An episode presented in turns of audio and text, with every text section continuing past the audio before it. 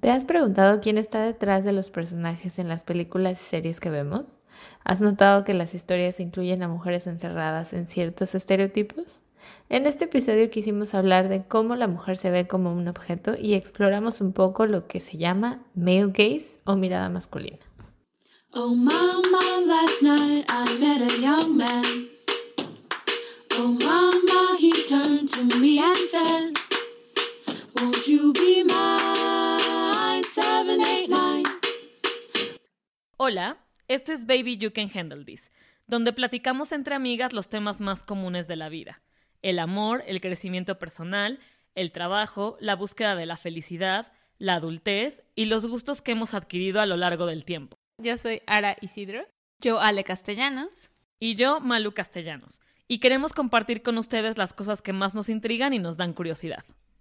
¡Holi! hola, hola, ¿cómo van? Muy bien, gracias. Muy bien, ¿Y ustedes? Perdón por mi saludo súper eufórico, a pesar de que estoy muy mal porque el clima en CDMX está terrible, entonces para compensar un poco mi depresión y cómo me veo toda triste, eh, estoy saludando muy, muy eufórica. Estoy triste, ya estoy sola. El clima está ah. muy feo, estoy, estoy solita en CDMX, está como, ya saben que a mí el clima me afecta mucho y súmale la depresión ya post familia, está como, estoy como un poco down, mm. pero como siempre feliz de hablar con ustedes. ¿Cómo están, amigas? ¿Qué tal? Bien, mana, estamos súper contentas del tema del que vamos a hablar, también está súper interesante. Sí. Para que nos pongamos a pensar un poquito. De... Un poquito, y para compartirles un poquito lo que hemos estado pensando, igual lo que ha estado en nuestra cabeza durante estos últimos años meses. Yo estoy bien, manita. Yo estoy bien. Ya regresé a mi casa, a H-Town, después de unos meses muy intensos que han pasado de vacunación, de gente que estaba en mi casa. Después fui a México por razones familiares. Luego vacación, claro que sí. Luego otra vez México. Ya estoy de regreso y esperemos que con una rutina por unos meses. Ya te hace mi cuerpo la necesita. Y yo soy muy de rutina, yo soy como un perrito, o sea, yo soy como un perro pónganme una rutina y me encanta. y yo pero, de I thrive. Pero cuéntanos entonces. Cuéntanos. Les vamos a contar del tema de hoy. Este, durante los, especialmente creo que este año y el año pasado, yo siento, nos hemos ido dando cuenta de ciertas cosas que vemos como en los medios, en películas, en cine, tanto en las películas que vemos viejas que nos dan como esta zona de confort. Y hemos estado en el podcast también platicando mucho de por qué, por ejemplo, aunque amamos Sex and the City, es un ejemplo en particular, las tres la amamos y que lo vimos juntas desde que éramos muy, muy jóvenes, como ahorita ya desde ya más grandes vemos desde, otra perspectiva y sí encontramos ciertos tonos que es como de, ah, está medio raro, o sea, no sé si yo comulgo con esta, esto no me encanta, ¿no creen que eso es medio tóxico? ¿O por qué se, se vio desde este ángulo? Está medio raro, ¿no? Y últimamente también, por ejemplo, en la onda en Marvel, a mí me gustan las películas de superhéroes y esa cosa, porque pues la pandemia ya solo me ha dejado comedias románticas que pues siempre, porque, básica, y, Marvel, porque no puedo ver dramas por mi, mi estado emocional. Pero este, en los últimos años también ha salido, por ejemplo, Wonder Woman, salió Justice League, que salieron las dos versiones de los dos directores diferentes, y se ve la perspectiva de este, Wonder Woman como una mujer ultrapoderosa. Y aunque Gal Gadot es una mujer hermosa, o sea, físicamente es espectacular y es perfecta, en Wonder Woman jamás se ve como una mujer sexy. No se ve sexualizada. Y todas las amazonas, por ejemplo, de Wonder Woman, que son mujeres que tú estás viéndola, si viste, si vieron Justice League, el corte de Jack Snyder, véanla, si no la han visto, dura cuatro horas, véanla en cachos de una hora cada día.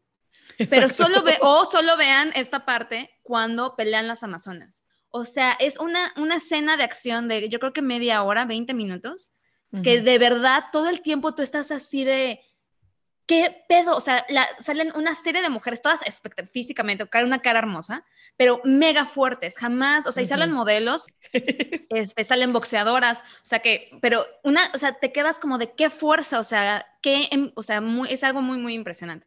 Entonces, como que con todo esto ha surgido esta plática y esta discusión de cuál es la diferencia entre la perspectiva o la mirada de un hombre y la perspectiva y la mirada de una mujer.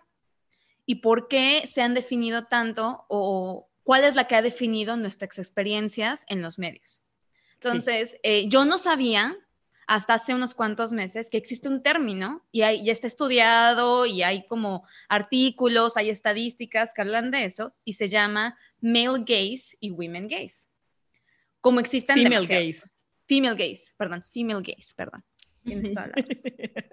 este, el male gaze, que es uno, el predominante, es básicamente la forma en que hemos visto el cine y la mayoría del arte en muchos años. Todo, en todos los años, ¿no? La literatura, la poesía, el arte visual, la fotografía, y es una forma válida de expresión artística, obviamente, pero es una perspectiva muy, muy particular. Entonces, hoy queremos platicar acerca de el female gaze o la mirada femenina. ¿Cuál es la diferencia entre el male gaze y cuáles son las cosas que nosotros hemos aprendido cómo detectar, que nos gustan o no nos gustan? Ese es el tema. Espero que haya sido una un buen resumen. Es un buen resumen. como siempre hablo de No, pero creo que eh, a mí me, me, gustó mucho este tema porque cuando, cuando ves que lo que dice la sociedad afecta a tu día a día, obviamente te empiezas a cuestionar, ¿no? Y dices, claro. ¿qué pedo? O sea, ¿de dónde viene todo esto? Y creo que el hecho de que cuando subamos una foto o cuando salimos de antro o, o sea, en la vida, ¿no? Que te tienes que arreglar y que te tienes que sentir bonita y que, o sea, vas siguiendo un estándar, ¿cierto? Entonces, ¿por qué? Porque te vas a tomar una foto y te tienes que ver súper sexy o súper smart o súper como claro. embonar. En una, en, digamos, en una opción, mujer A, B, C, D, ¿no?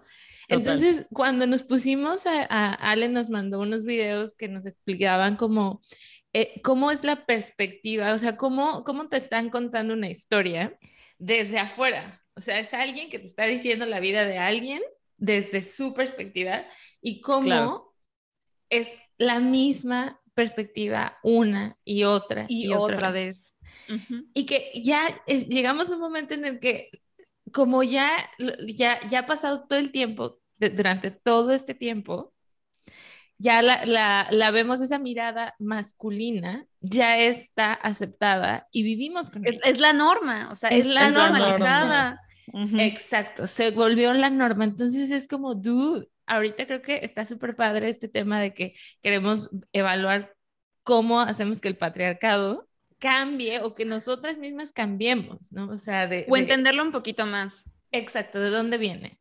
Sí, total. Totalmente creo que, creo que es total así, o sea, tenemos, a mí honestamente me da mucha risa todo esto de la palabra patriarcado y así, pero es que sí tiene mucho que ver y creo que, porque lo vienes, vienes creciendo con esta idea y creo que lo que dice Ara está bien acertado, o sea, cómo la perspectiva ha sido la misma tanto tiempo que te la crees. Y ahorita los ejemplos que vimos en, los videos que, nos, que dice Ale eran de cine más que nada, pero ahorita vamos a platicar un poquito de cómo nos ha afectado en otras cosas, porque al final es lo mismo, me explico, y creo que el chiste de cuestionarlo ahorita es que estás creciendo, ahorita hay un gran movimiento como para, para levantar lo femenino y como para empoderamiento femenino y todo esto, y hace mucho sentido porque comparas y creo que el tema también es como toda esta gente que discute, que, ay, güey, es que así es, o sea, o, o que le cuesta como un poquito de conflicto es, Sí, o sea, justo así es porque tú también lo estás viendo ahorita desde esa perspectiva con la que te educaron, pero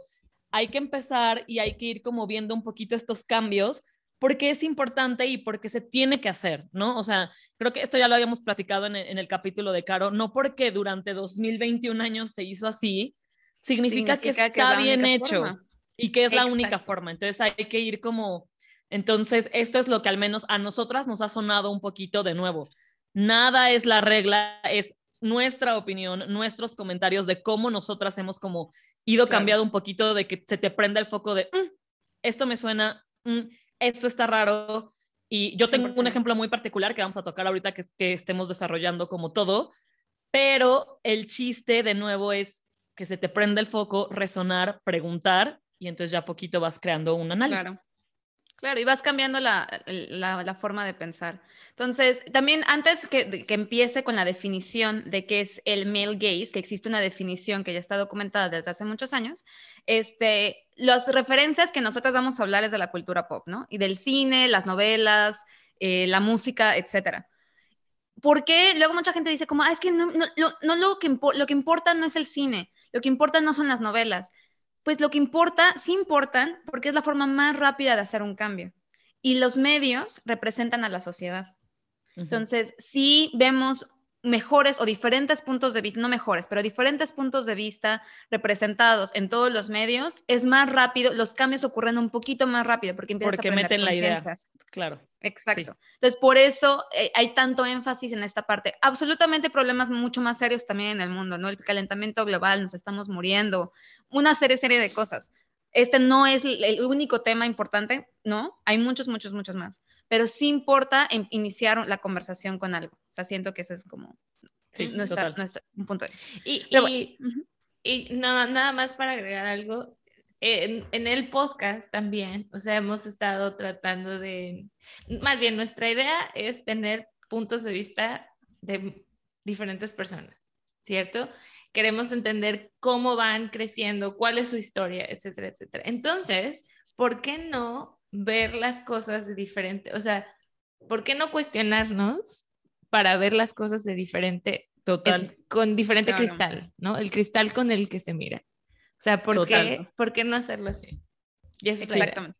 Es 100%. 100%. Bueno, vamos a empezar con la definición. Entonces, todo empieza desde una definición que es el male gaze o la mirada masculina.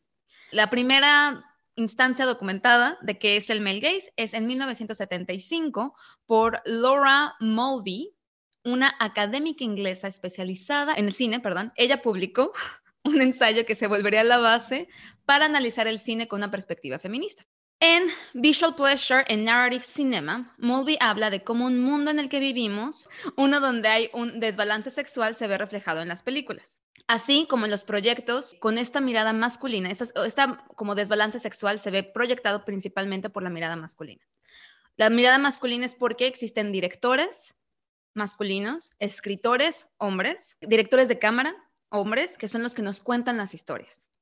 La mirada masculina, como se le conoce popularmente, es donde se proyectan las fantasías del hombre en las mujeres en pantalla, y por ende sus personajes tienen un fuerte impacto visual, principalmente erótico. Esto resulta que independientemente de nuestro género, estemos forzados a ver las películas y los personajes desde un punto de vista de un hombre heterosexual. Entonces, ¿qué significa que las mujeres o minorías o personas de color o eh, comunidad LGBT más se ven reducidas a un punto de vista. ¿No? Entonces, en el male gaze se identifican diferentes personajes. Una es el director, director de cámara o el director de la película. Otro es el personaje, la persona que está actuando. El y el tercero, el protagonista, exacto. Y el tercero es la audiencia, somos nosotros. O las personas que están viendo a ese protagonista. Entonces, en base a esas tres es de donde se puede em, empezar a, discutir este tema. Entonces, como se tienen principalmente, como mencioné, directores, escritores y directores de cámara masculinos, se nota mucho la perspectiva de un hombre. Entonces van a decir, ay, pero ¿cómo? Bueno, un ejemplo claro es, por ejemplo, en las películas, cuando se ven a las mujeres, las mujeres principalmente que son casteadas para las películas, predominantemente antes, ahorita ya hay un poquito más de diversidad, pero si te vas a tus ejemplos o nuestros ejemplos de los noventas o de inicio de los, de los 2000, son actrices espectaculares, preciosas, o sea, hermosísimas, o sea, una cosa que te caes de lo guapas que están. Y además tienen un cuerpo muy particular, el, el cuerpo que consideramos normativo, ¿no? Delgadas, altas, piernas espectaculares, busto precioso, unas nalgas divinas, todo precioso. Y en las escenas donde ellas son introducidas en la pantalla, se ven como, nada más se enfoca su cuerpo antes de su cara. Y un ejemplo muy, muy, muy fácil que siento que pues, tal vez muchas personas lo vimos fue Transformers. La primera película de Transformers sale la preciosa Megan Fox. Una gran, una mujer muy, muy guapa, la verdad, que todos la vemos, es como, wow, o sea, es knockout de lo preciosa que está. Y en la escena donde se nos presenta Megan Fox, se nos presenta de los pies a las pompas, Después hay una escena muy icónica donde el chico la recoge, el protagonista, la recoge en el carro, que el carro es como de, ay, voy a fallar para que se paren a platicar. Y ella levanta el cofre del, carro y la escena solamente para revisarlo. Y aunque eso podría ser una escena de, wow, esta chica sabe de mecánica, o sea, sabe, sabe lo que está hablando, o sea, es una mujer seria, o sea, tiene una educación en esto, solamente se enfoca su abdomen y sus, y sus senos. Ella está hablando y durante toda la escena la cámara está en el abdomen de Megan Fox y sus senos, que aunque son preciosos, pues no es lo que queremos ver, o sea, no es la igual la imagen que querías ver, o sea, no es lo que vale la pena mostrar. Sí. Entonces, ese es, un ejemplo. Exacto, o sea, que no es lo único. Que, se está enfocando solo en lo sexual. Solamente en el cuerpo. Exacto. Solamente en el físico. Exacto. Y por ejemplo, y dan de ejemplo muchas carteles de películas que sí es algo que, que se ve, donde solamente se muestran partes del cuerpo femenino de la protagonista y no se les ve la cara. Eso se ve un poquito, igual ahorita dices, hoy tal vez no tanto, sí, hoy tal vez no tanto, porque ya ha habido un cambio de la narrativa, pero sí lo puedes ver en las películas de 007, lo puedes ver en películas mexicanas, o sea, en películas americanas, donde solamente se ve el busto o las piernas o las pompas y una serie de cosas. Sí. Entonces, más o menos esa es la definición. Disculpen si la ley medio, bla, bla, bla, me puse nerviosa. Creo que está súper interesante porque ahorita, digo, nosotras que somos, vemos mucho cine y que nos gusta como mucho todo este tema de películas, algo que en serio, mientras veía estos videos y mientras como que ves un poquito lo de la perspectiva masculina, sí está muy interesante cómo te presentan o la introducción del personaje femenino. La verdad es que es algo bien inconsciente que nunca me había dado cuenta hasta que lo vi. Es bien común que la introducción del personaje femenino sea así, o sea, como con un close-up y siempre empiezas como de los pies hacia arriba con una micro minifalda espectacular. Tacones, por supuesto, tacones, porque no puedes ser mujer si no usas tacones irreales y caminas espectacular en ellos. De nuevo, se ven increíbles. Yo amaría, yo fantaseo con caminar en tacones 24/7. Pero ese es como el, close-up, ¿no? Siempre los tacones espectaculares para unas pantorrillas. Eh, Preciosas, perfectamente depiladas y este, bronceadas. Claro, siempre. Eh, la, la, micro minifalda y justo lo, que, lo último que se enfoca siempre es la cara y te juro que puedo, no lo puedo mencionar ahorita, pero puedo tener 30 mil escenas o flashbacks de escenas donde esa es la introducción al personaje femenino. Mucho, mucho, mucho. Y, y, e, está cañón. Y que no solo es el cómo se ve, sino que cómo lo presentan. O sea, se presenta con que el cuerpo, el si tu valor sexual es lo que realmente te da poder. Si no tienes eso, entonces no tienes, eh, o sea, ya perdiste. O sea, tienes que tener el cuerpazo, eh, todo para ser exitosa, para que puedas hacer algo. O sea, siempre se pinta así.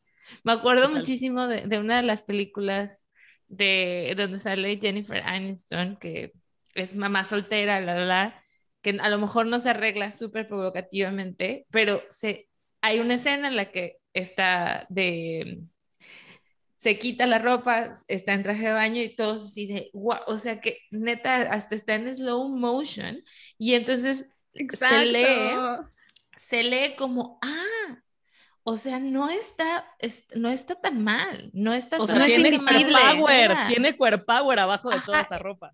Exacto, pero dándole, agregándole valor, o sea, como si tener un core power te hace mejor persona. importa. Te hace mejor, güey. No. Sí, 100%. Creo, que tocas dos puntos bien interesantes. Uno, el slow motion. O sea, en la pantalla y en el cine, el slow motion para presentar un cuerpo femenino se da N veces. N veces. Y justo, fíjate, ahorita estoy haciendo otra relación. En algún momento recuerden que yo amo todas estas ondas de conteos. En algún momento me acuerdo perfecto que existía un programa en VH1 que se llamaba eh, como los clichés de los videos de los ochentas. Y entonces te, iban pasando como cada cliché y qué videos cumplían con cada cliché, ¿no? Entonces era como el ventilador para que el cabello vuele, un avión de fondo, ah, o sea, estamos hablando de videos musicales de los ochentas. Es otro, gran ejemplo, gran, gran, gran ejemplo de, la mirada masculina. Del, exacto. Entonces, y justo creo que el número uno, el video que cumplía neta todos los clichés ochenteros era Take My Breath Away. Pero este es otro tema, pero a lo que, regresando un poquito, es eso. O sea, creo que si sumas esos clichés del male gaze, uno definitivamente es el slow motion, sin duda alguna. O sea, y otro, lo que decíamos, ¿no? La, la, introducción al personaje femenino de verlo desde las piernas e ir subiendo la cámara, creo que son como, hagamos una lista de clichés, esos van a ser los dos. 100%, sí. Y dos, creo que otra cosa que tomas interesante es justo, o sea, el, el personaje, sé de qué película hablas, no la he visto, pero sé perfectamente de qué película hablas. El personaje, de, el hecho de que estás como siempre underclothed o cuando te intentan poner un poquito estos personajes, introducir como un poquito estos personajes inteligentes, de que la mujer usa lentes, es científica, pero el Betty protagonista... La fea. Betty la fea, exacto. El, el, protagonista nunca la ve hasta que por cierta situación se tiene que quitar la bata porque se mojó, eh, creo que otro male gaze, agua, ropa mojada. ropa mojada. Este, por algo, entonces se tiene que quitar la bata y wow, wow, wow, wow, wow. O sea, güey, hay un cuerpo, o sea, tiene cuerpo abajo de toda esa ropa de oficina, ¿me explico? Tiene senos. Tiene senos. Exacto. Creo que ese es otro tema súper, súper chistoso y súper curioso. El protagonista nunca se fija en la mujer hasta que la ve en traje de baño, hasta que la ve desnuda por cierta cosa, hasta que la ve en ropa interior, whatever. O sea, hasta que se da cuenta que neta, abajo de toda esa ropa hay un cuerpo. Y es a lo que voy. O sea, antes de eso no tiene valor. No. Antes de eso no tiene valor. Entonces, y eso es lo que está muy, muy, muy curioso, es que como las historias han sido escritas desde solo un punto de vista, vemos a las mujeres eh, dentro del cine, las novelas, o sea, en las novelas, por ejemplo, como la buena y la mala. Y la buena es virgen, se embaraza la primera porque quién sabe por qué. Pobre porque ser pobre es una virtud. No es que no sea una virtud, o sea, no, no tiene nada de malo, es una característica en la que naces. O sea, pero en, en México, en las novelas mexicanas, pobre es virtud porque no, no eres ambicioso, no tienes esta, como de no quieres, no quieres joyas. Este, ¿Qué otra es las, espérame, las facultades de una mujer? Este, muy apegada a la familia y tal vez no tiene carrera profesional y solamente quiere, es como amorosa y, sabe cocinar y es, es, una mujer dedicada a su casa. Y la mala es este, cero virginal porque le disfruta el sexo y disfruta de su sexualidad. ella por alguna extraña razón jamás se queda embarazada, solo queda embarazada cuando ella lo desea. Entonces, no sé, se me hace que tal vez sabe utilizar métodos anticonceptivos. Y amarrar, y este, cuando ella lo desea o cuando quiere amarrar. A amarrar a un hombre, exacto, porque la única forma de amarrar a un hombre es a través de una hija. Y porque tiene el valor, el, su único valor. Su valor es su capacidad de, dar hijos, exactamente. De, reproducción. De reproducirse. Este, es ambiciosa, tiene ambiciones en la vida y esas ambiciones se ven reflejadas como power hungry, ¿no? Solo tiene ganas de ser rica, tener mucho dinero eh, y es una mujer inteligente porque sabe crear historias y plotlines y cosas para, para su ventaja. Entonces, esas dos, o sea, y todas las mujeres no, no caemos en ninguna de esas dos. O sea, y es un error querer como encasillar a una mujer entre la buena, o sea, de Madonna o de whore. O sea, la buena virginal o la mala prostituta. O sea, son dos perspectivas que limitan a todas las, a todas las mujeres de México. Y lo mismo se ve en el cine, o sea, ves a la mujer que es eh, la, la, virginal, la chica next door, que es como de, ay, como súper linda y bien bonita y buena niña y casi no toma y así. Y luego tienes a la que Party Animal, que es como one of the guys y bebe con los hombres y le gusta la cerveza y es chica cool porque también le gustan los deportes. Y escucha música alternativa. Este, y es así de, y es como profunda, pero ya sabes, pero está loca también, pero, o sea, pero ah, nada de esto define una profundidad de tal y si tienes profundidad estás loca. Es eso, creo que esa es otra cosa, o sea, e, ese es otro, creo que punto del igual lo podemos hacer en, el cliché, en la lista de cliché. Todas las mujeres que tienen ambición o que, bueno, creo que ahí sí, creo que ahí no discriminan. Cual sea, la mujer está loca. ¿Sabes? O sea, cualquier mujer que tenga o ambición. Que diga que no a cualquier. Que diga que no, que sea como fuerte o poderosa o que quiera más, automáticamente está loca. Que exija sus derechos, que, porque justo igual estábamos viendo otro video que era de cómo te pintan a, una mujer como siempre molesta, pero es como, güey, sus requests no están o sea, son normales, o sea, como solo por, de una persona normal y una esposa normal, pero no, automáticamente si una mujer te exige algo, está loca. Entonces, esa es otra característica. Si la mujer está, güey, tiene que estar loca, tiene que ser como... Está en sus días. Ah, claro. Y pues ya. Esa es otra. Tampoco la vamos a tomar en serio si está en su periodo menstrual. Y otra cosa que, que, va unida a lo que decía Malu, de, de, que estás encasillada, o sea, están encasilladas en que estamos locas, es porque no, o sea, no entienden, no conectan con lo que una mujer conecta, obviamente, ¿no? Porque lo están viendo desde, desde su punto de vista. es como, dude, tienen esto y esto, ¿por qué se está quejando, sabes? O sea, porque así lo ven. Claro. Creo que había, eh, vimos eh, en un comentario que decían que cuando una mujer conecta diferente, obviamente, ¿no? O sea, conectamos, por ejemplo, no necesariamente la parte erótica, ¿no? O sea, no nos va a aprender de la misma manera, ¿no?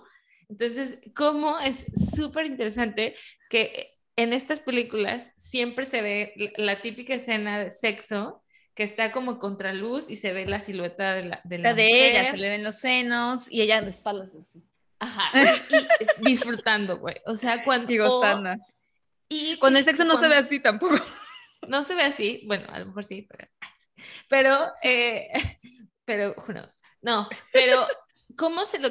Y, y, y si no, y si lo quieren ver, o sea, se cuenta como de se quieren poner en, el, en los zapatos de una mujer, entonces se va al extremo, que es el chipendeo, ¿no? O el strip ah, Entonces es, o sea, no hay nada en between, no hay nada como de conexión que muchas veces a las mujeres, o digamos, eh, claro. no a hombres, pues, se conecta de una manera más personal, besides del físico.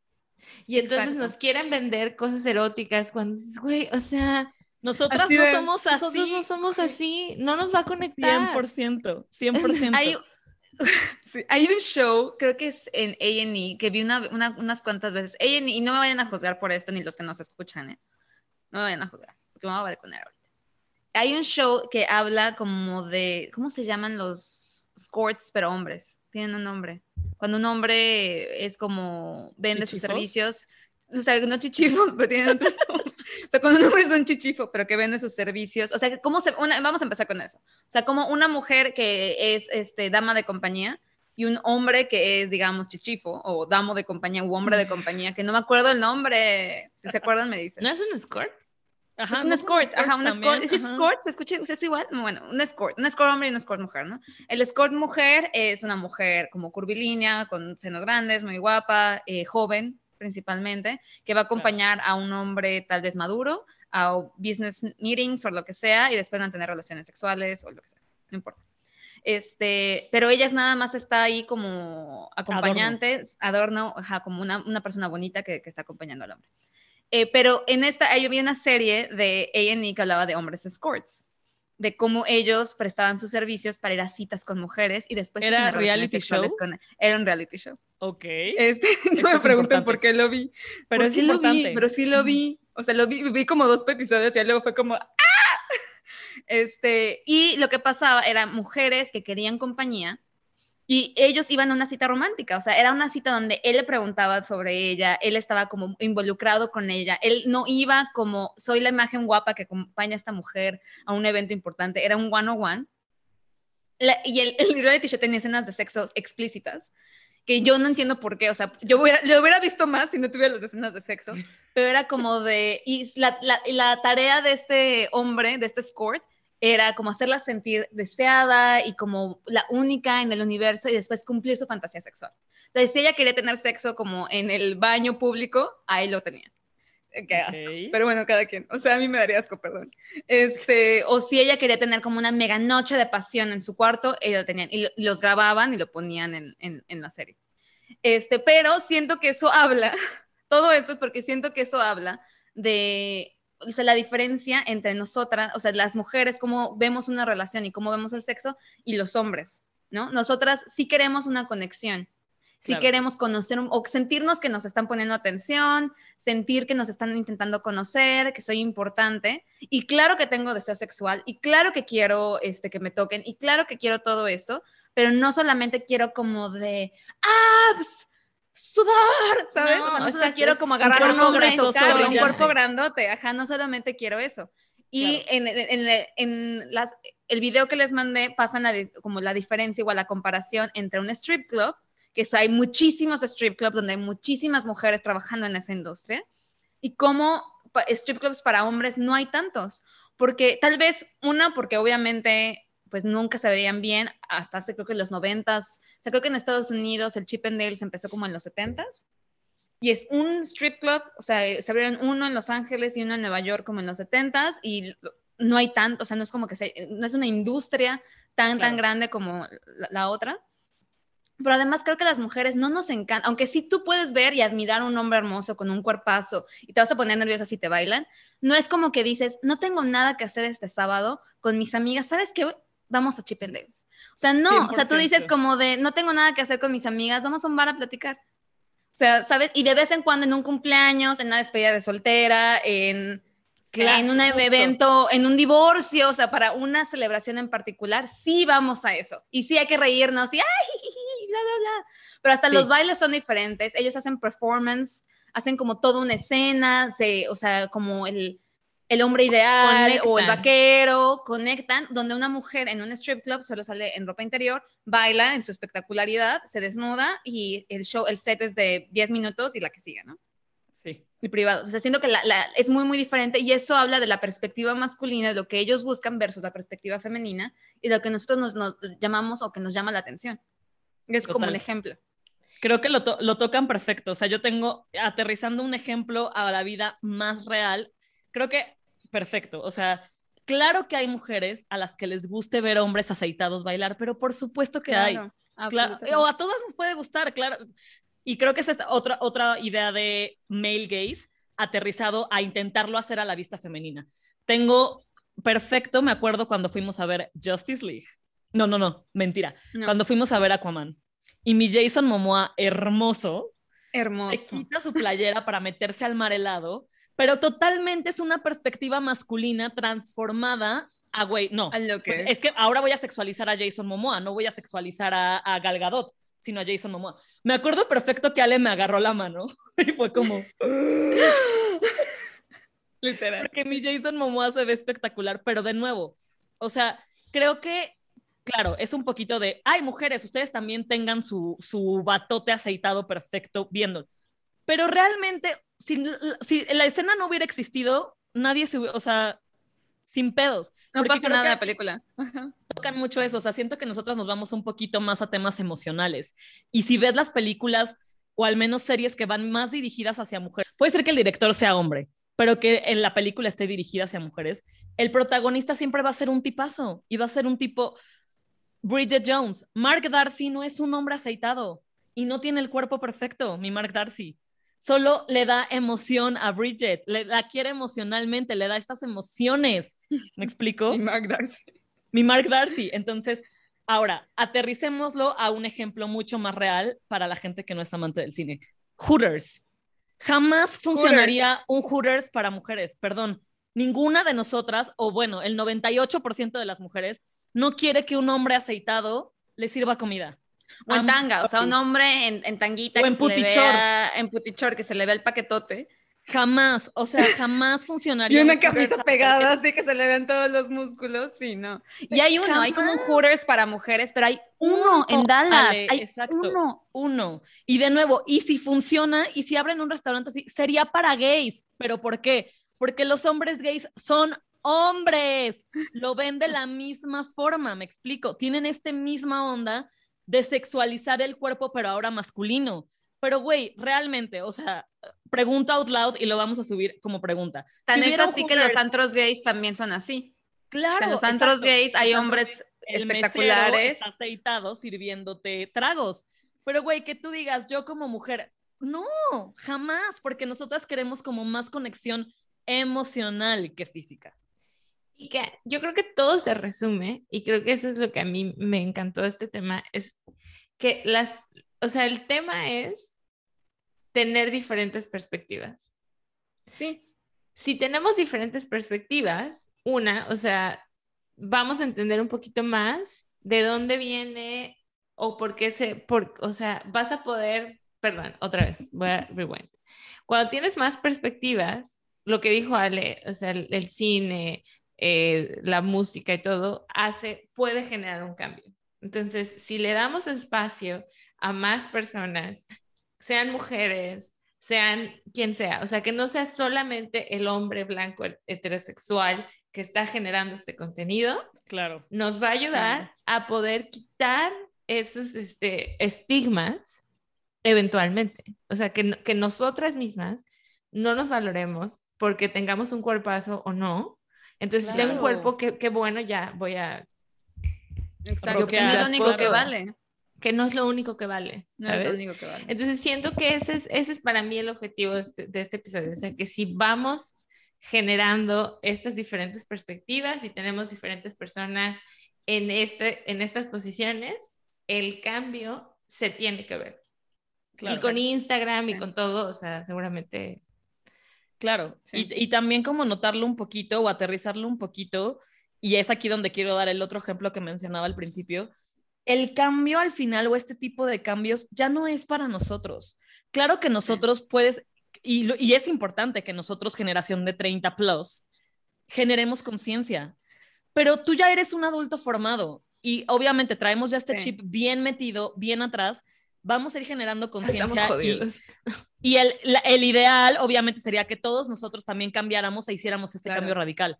Pero la verdad es que esa tendencia no es para nosotros, es para la niña que acaba de nacer ayer y que obviamente cuando tenga 13 vea esa representación y ya no exista tanto conflicto. Me, Ni tanta presión de, de entrar en una caja. Una presión, un conflicto, tres lo vea súper, o sea, justo lo que lo hemos platicado en muchos episodios, lo vemos ahorita, que en todas las series ya quieren ponerte un personaje gay y entonces nuestra generación es de, es que, güey, a huevo nos quieren meter a un gay en, en la serie. Pues sí, güey, o sea, porque existen y porque están ahí. El chiste es que la gente, cuando en 13 años se hagan series, sea tan normal que el niño de 13 años vea súper normal que hay un personaje gay en la serie. ¿Me explico? Ya no lo trans. Güey, ¿por qué me lo quieren meter a huevo? No, ya sea normal. Una. Entonces, el cambio no es para nosotros. Claro que es importante que generemos esta conciencia, pero el cambio ya es para la gente que viene. Y es un cambio gradual, paulatino, lento, probablemente sí, pero la idea no es para ti, es para las generaciones abajo. Entonces, ahí voy con mi segundo ejemplo. Eh, se habló muchísimo y se ha hablado muchísimo y nosotras lo hemos discutido muchísimo y lo he discutido con todos mis amigos sobre el cambio de imagen que va a tener Victoria's Secret.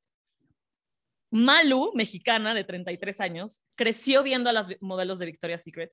Creció y te viendo encantaban los, shows. Los fashion shows, los amaba. Cuando cero, ninguna modelo de Victoria's Secret se veía como yo, empezando porque soy latina. Tengo pelo no mido, no mido uno, mido unos 80.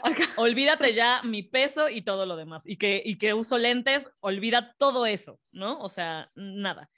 Yo cada vez que iba a Houston o que llegaba a ir a Estados Unidos, para mí una parada obligada era ir a Victoria's Secret. Era obligada y si no lo hacía neta yo sentía que no no podía ir. Entonces, aquí veamos esta dualidad. Uno, las imágenes de Victoria's Secret nunca me representaban. Pero dos, era la única tienda donde realmente yo podía encontrar lencería increíble. Aquí en México era bien difícil aún así, siendo latina, encontrar lencería que me gustara y que me quedara bien. Y, de en Victoria's Secret lo podía encontrar. Ok, primer contraste. A pesar de que nunca había una modelo como yo en sus escaparates, podía encontrar ropa que me encantara. Esta es la primera contradicción. Entonces, bueno. Porque entienden su mercado, Entienden que el mercado son mujeres, que las mujeres se ven diversas, pero todo el marketing es a través de una perspectiva de lo que ellos llamaban. Además, Victoria's Secret cometió el gran error de que lo llamaban the fantasy, la fantasía de Victoria's. Entonces, te ponían estas imágenes y no aceptaban a mujeres de, o sea, sí mujeres de color, pero espectaculares, o sea, te quedas, ¿qué? Este, pero nunca una mujer pequeña, nunca una mujer con sobrepeso, nunca con una mujer con un busto más grande o una pompa más grande, porque ellos decían no una fantasía. Exacto. Pero en sus anaqueles tú llegas y hay había todas, las, tallas. Había todas las tallas y todos los colores y todos los modelos. Entonces, esta es la primera contradicción para mí. Ahora, hacen este rebranding como para fin y ya como que dicen que terminan su era de ángeles, esa es otra. Sus modelos se llamaban ángeles. Ángeles, sí. ¿sabes? Entonces, terminan su era de ángeles para ahora tener embajadoras. Ahora, yo de nuevo, yo que estoy en deconstrucción, estoy aprendiendo. Mi primera idea, y se los voy a decir bien fuerte en el internet y espero que no me linchen. Mi primera idea fue, güey, o sea, no, yo no quiero ver embajadores, yo quiero ver a Alejandra Ambrosio, Alessandra y Adriana, Lima, Adriana Lima. En, mini tanga y brasieres espectaculares, güey. Yo no quiero ver, me explico, o sea, como que todo, ¡pum! Me explotó la cabeza, en verdad, porque era como, güey, si están vendiendo ropa interior, yo no quiero ver, o sea, ¿qué, ¿qué, significa una embajadora? O sea, ok, pero la embajadora va a estar en ropa interior vendiendo mi Victoria's Secret, o, o, cuál es el, porque la verdad es que hasta ahorita, meses después de este anuncio, yo no he visto ninguna publicidad nueva de Victoria's Secret, no sé cómo se esté vendiendo, no sé cómo, en Instagram solo están, cerrando también. Cosas, están vendiendo como cosas de que si te están, presentamos nuestro nuevo modelo, ya tienen foto, o sea, en sus modelos como plus size, ya como que las tienen en diversos, en sus modelos de, de ropa interior, pero todavía estoy muy intrigada de ver cuál va a ser la estrategia de marketing con estos nuevos embajadores. O sea, las van a poner en ropa interior, no las van a poner en ropa interior. Y yo estoy muy intrigada, de nuevo, porque crecí con este men gaze, porque crecí con esta idea de que, güey, yo quiero verme así, mi fantasía es mi ángel. Entonces, estoy muy curiosa de cómo va a ser este cambio, porque yo fui la primera en cuestionarlo de, güey, no, ni madres. O sea, si no es eh, Adriana Lima en, bikini, no quiero no la quiero, o sea, no, no me va a vender Victoria's Secret ropa interior. Y entonces entras en conciencia y es de, a ver, malo, aguanta, ¿qué carajos estás diciendo, no? Entonces, estoy muy curiosa de ver cuál es el cambio y qué tanto les va a pegar. Yo eventualmente, o sea, diciéndolo fuerte, voy a seguir comprando en Victoria's Secret porque es mi ropa interior favorita. La amo. Encuentro, yo a mí que me encantan los colores, encuentro todos los colores, todas las tallas y siempre será mi tienda favorita pero estoy muy intrigada de ver su rebranding y qué tanto les va a afectar, porque gente como yo ya no va a tener a Adriana Lima en un show espectacular, sino va a tener a Priyanka en bata probablemente, ¿sabes? O sea, estoy muy, muy intrigada. Ese es el ejemplo que les quería contar un poquito de cómo también crecemos con este chip. Y en serio, yo la gente con la que he platicado de este tema se ponen bien intensos bien intensos de que es que es bien hipócrita, porque entonces Victoria's Secret, pero en Instagram sigue siguiendo a Thalía en bikini. Sí, pero es algo, es, que un cambio gradual. Sí, no. o sea, y, no es de, güey, no eres como de, ay, tú no, tú estás mal. O sea, tú porque sigues dándole like a imágenes que son, este... Estándar, normalizadas. estándar, normalizadas, tú estás mal. No, porque, pues, es, o sea, vivimos en el mundo de las redes sociales y está bien difícil que de un día para otro hagas un switch. Si hay cosas, por ejemplo, yo fui culpable, muy, muy culpable, de Chloe Kardashian. Y yo sé que nuestros ejemplos están muy tontos. Y yo lo sé. tanto hablar de estos ejemplos tontos, yo sé. O sea, pero es mi realidad. O sea, es lo que yo a veces consumo, que es una tontería, pero yo lo consumo. Entonces me estoy exponiendo yo al internet. Este, cuando Chloe Kardashian sale en una foto que sale con su traje de baño, con su bikini, sin photoshopear. Luego ella sola sale pidiendo, o sea, sacando esa foto de internet porque no sale photoshopeada, luego la vuelve a subir, ella como en, en, como en unos pantalones para hacer ejercicio, en unos leggings para hacer ejercicio, y se ve espectacular. Yo hablé del tema, yo así de, ¿por qué Chloe photoshopea su foto? ¿Por qué Chloe hace eso? Cuando no es mi, mi, mi no debería de ser mi no debe importarme lo que ella suba, deje de subir o la ropa que suba o la forma en que ella se vea. O sea, a mí no me debería de importar. Pero yo sí le doy like, yo sí le, o sea, sí la, he seguido y he comentado eso con otras personas, aunque no lo debería de hacer porque siento que esa es la parte igual medio tóxica de la industria, en la, del, ajá, de lo donde estamos ahorita. O sea, que ahorita estamos consumiendo imágenes súper intensas, tanto en Instagram como en los, antes eran revistas, ¿no? Entonces tú abrías una revista y venían todas estas imágenes, ¿no? Y, y veías la TV Notas, la TV Novelas con los chismes de los famosos donde ella está muy flaca, ella está muy gorda y tú eres la primera en decir, fulana subió de peso, sutana se operó, merengana ya se derruca O sea, y yo he hecho esos comentarios eh, con vergüenza y lo acepto. Yo he hecho esos comentarios porque como consumes todas estas imágenes, tú también lo normalizas y tú dices, sí, está bien. Lo único que importa, ya después de 40 años no puedes ser protagonista, solo vas a ser mamá. Este, ya después de 40 años, si sales en bikini, ay, qué atrevida. O tienes que tener un mega cuerpazo. O, o, tienes que tener mega, mega, mega cuerpazo para salir así en televisión. O sea, y, siento que es como un poco el, el, el, lado tóxico que tenemos que cambiar el chip poco a poco.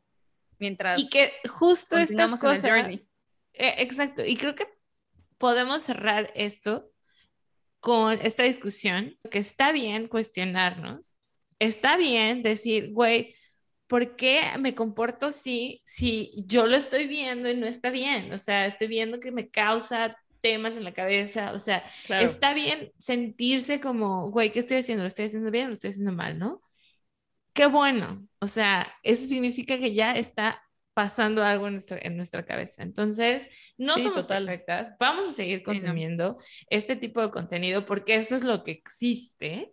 Lo único que yo quisiera hacer es seguirle, a, seguir hablando de esto, cuestionar y saber que no porque lo que me están pintando es de una manera, así es en la vida real. Exacto. y, no puedes cambiar tu opinión.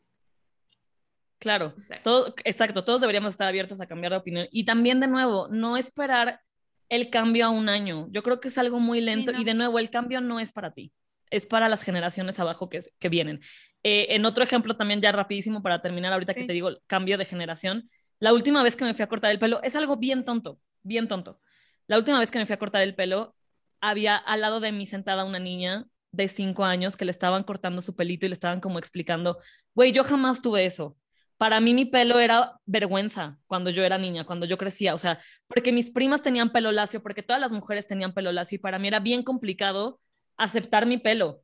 O sea, siempre lo traía en una cola de caballo que se viera lo más prolijo posible, o sea, como que así, porque no, porque no se veía bien, porque nadie se veía como yo. Y güey, te juro que cuando vi a esta niña de cinco años con su pelito y le estaban explicando a su papá cómo cuidárselo, güey, casi lloro, te lo juro, porque fue qué bonito que desde tan chiquita ya tenga los productos adecuados, el tratamiento adecuado y el corte adecuado para ir aceptando su pelo. Entonces, de nuevo, el cambio no es para ti, gente de 30 y más, es para lo que viene y es necesario. Conclusión. Y es, y es, nuestra responsabilidad también. Creo que algunos ejemplos que les podríamos dejar para que vean algún contenido creado por mujeres, o sea, creado completamente por mujeres que te ponen otra perspectiva, que sí te hace pensar. Una, la que yo no había entendido hasta hace poco, es la de Jennifer's Body que es donde sale también la preciosa Megan Fox, eh, que es, una, es un buen análisis donde, aunque ella es una mujer espectacular, no es necesario sexualizarla. Sí, exacto. ¿no? Ese es un ejemplo. Creo que el otro que a mí me encantó y siento que... No, Fleabag.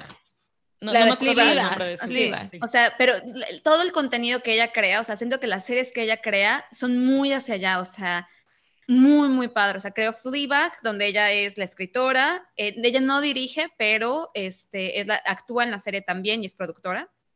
Y ella hace otra que se llama Killing Eve, que es una serie también de una asesina serial que es mujer, donde casi nos, o sea, siempre tenemos como muchas estas ideas, que sí es cierto, la mayoría de los asesinos son hombres, pero lo ponen desde una perspectiva femenina, como ella es mujer, ella también es una psicópata, cómo se ve ser una psicópata, eh, tener estos problemas como que no tienes emociones, y una policía mujer que es la preciosa Sandra Oh, alguna excusa para verla, y cómo se, las dos se persiguen, pero las dos están obsesionadas una con la otra. Está súper, súper, súper, súper buena y te dan como profundidad a los personajes femeninos, ¿no? Porque la, la chica que es la asesina, ella es espectacular, o sea, está preciosa y jamás la ponen, ella se pone a sí misma como un sexo, como esta parte del sexo, para cumplir su objetivo que es matar gente. Está muy, muy, muy interesante. O sea, si veanla, está muy, muy buena, muy entretenida además. No es cero, intensa, o sea, está intensa, pero no intensa de, oh, análisis social, sino que es súper entretenida y es intensa porque estás así, porque es como de, ¿a quién va a matar ahora? Wonder, Woman, es... otro ejemplo, ajá, Wonder Woman que está, o sea, siento que es un muy, muy, muy buen ejemplo, que lo vimos desde, o sea, cuando salió, nos dimos cuenta como de, wow, qué mujer tan fuerte, sin decir nada más como qué cuerpazo tiene. Total. Es Black Creo- Widow. No estoy segura, pero me parece que Black Widow, la película de Black Widow, también es dirigida por mujeres. No Es dirigida por 100% es di- Sí, ahí sí. está. Black Widow es otro ejemplo. Creo que, porque a pesar de que en todas las películas de Avengers, Scarlett siempre ha sido sexualizada, sexualizada. espectacular por su traje, creo que en esta película lo hacen muy bien y es más contar un poco de su historia y su background. Entonces, igual esos podrían ser algunos ejemplos. Pero cuéntenos Absolutamente. ustedes también qué, nos recomiendan, porque creo que hay Y- que y los dejamos, empezar a consumir exacto. este contenido, ¿no? Sí. Sí, les dejamos esa pregunta. ¿Ustedes qué piensan? Y no, no creo que se quede lo que dijo Ara, es importante. No se queda como con dos perspectivas, la femenina heterosexual y la masculina heterosexual, no. O sea, No. yo sí creo, y creo que todas coincidimos en esto, que hay muchísimas perspectivas que se tienen que tomar desde la perspectiva LGBT más. Dentro de las perspectivas LGBT, ser un hombre gay, ser una mujer lesbiana, ser una persona este, no binaria, ser eh, trans, Sí. O sea, todo Yo ser creo que- bisexual, todas esas perspectivas importan y todas esas perspectivas y esas historias se tienen que contar porque si no Exacto. llegamos a la caricaturización de un personaje y eso pues es, o sea, que- limitarlo al mínimo. hablando de perspectivas, hay N perspectivas como N número de personas. Entonces solo Claro. es eso. Gente, no se cierre a la perspectiva con la que crecieron, porque Claro. todos tenemos una perspectiva distinta de la vida. O sea, Sí. Ale, Ara y yo somos mujeres heterosexuales, las tres en our 30s, y cada una tiene una Mexicanas. Entonces, please, o sea, hay N perspectivas como N personas. Empiecen a 100%. cuestionarse y empiecen un poquito a ver más allá de lo que ustedes creen que está bien. Esa es mi Sí. conclusión. Otra es Insecure. Ahorita me acordé. Insecure es otra que habla igual, o sea, es una mujer, una mujer de color, que habla de su historia de valiendo verga a los 30. La amamos. Está muy buena también. Está muy Total. buena. Pero bueno, chicas, Bueno, las dejamos.